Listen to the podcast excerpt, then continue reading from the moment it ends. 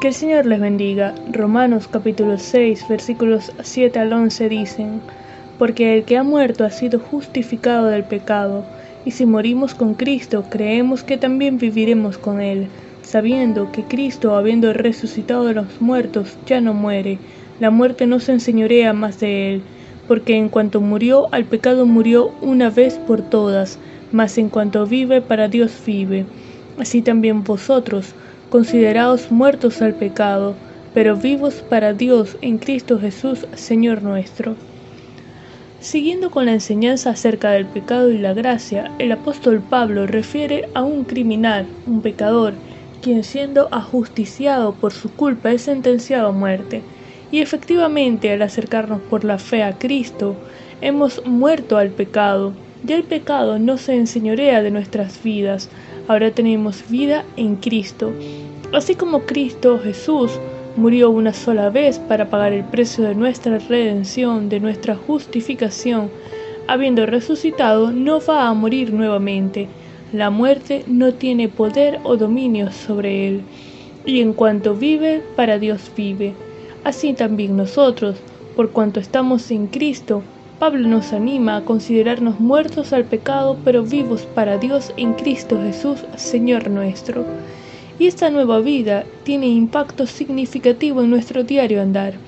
Segunda a los Corintios capítulo 5 versículo 17 dice, De modo que si alguno está en Cristo, nueva criatura es, las cosas viejas pasaron, he aquí todas son hechas nuevas. Luego de ser justificados, redimidos, salvos por la gracia de Dios, inicia en nuestras vidas un proceso de santificación. El apóstol señala que al estar en Cristo, las cosas viejas, el deseo de la carne, nuestra concupiscencia, el pecado, ya no tiene dominio sobre nosotros.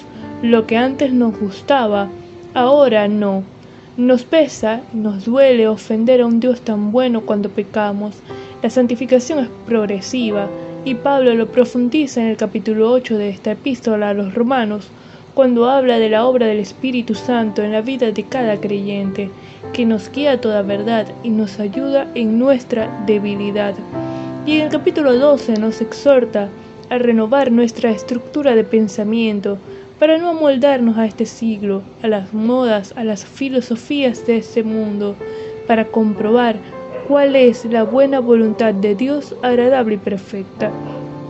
Algunos han querido desasociar el cristianismo de la vida diaria, pensando que con solo cumplir con algunos compromisos religiosos es suficiente para agradar a Dios, y el resto del día o de los días toman decisiones por su cuenta, actúan, piensan, hablan, sin considerar lo establecido por Dios en su palabra muy alejado lo que Pablo realmente nos está enseñando, a guardar la palabra de verdad.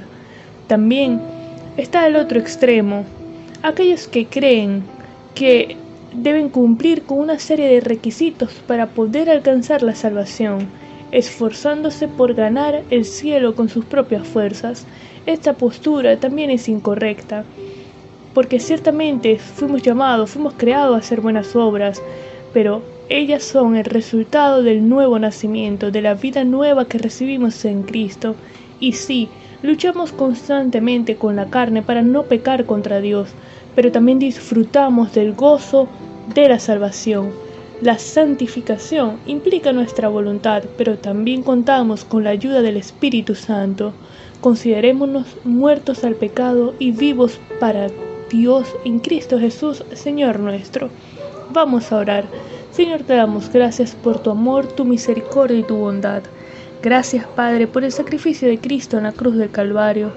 Gracias porque en su muerte nosotros hemos muerto también al pecado, nuestra carne fue crucificada juntamente con Cristo y así como Él vive, nosotros ahora vivimos en Él.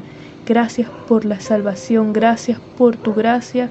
Ayúdanos a vivir en santidad, a crecer en santidad cada día, a obedecerte y adorarte a cumplir tu voluntad y guardar tu palabra. En el nombre de Jesús. Amén.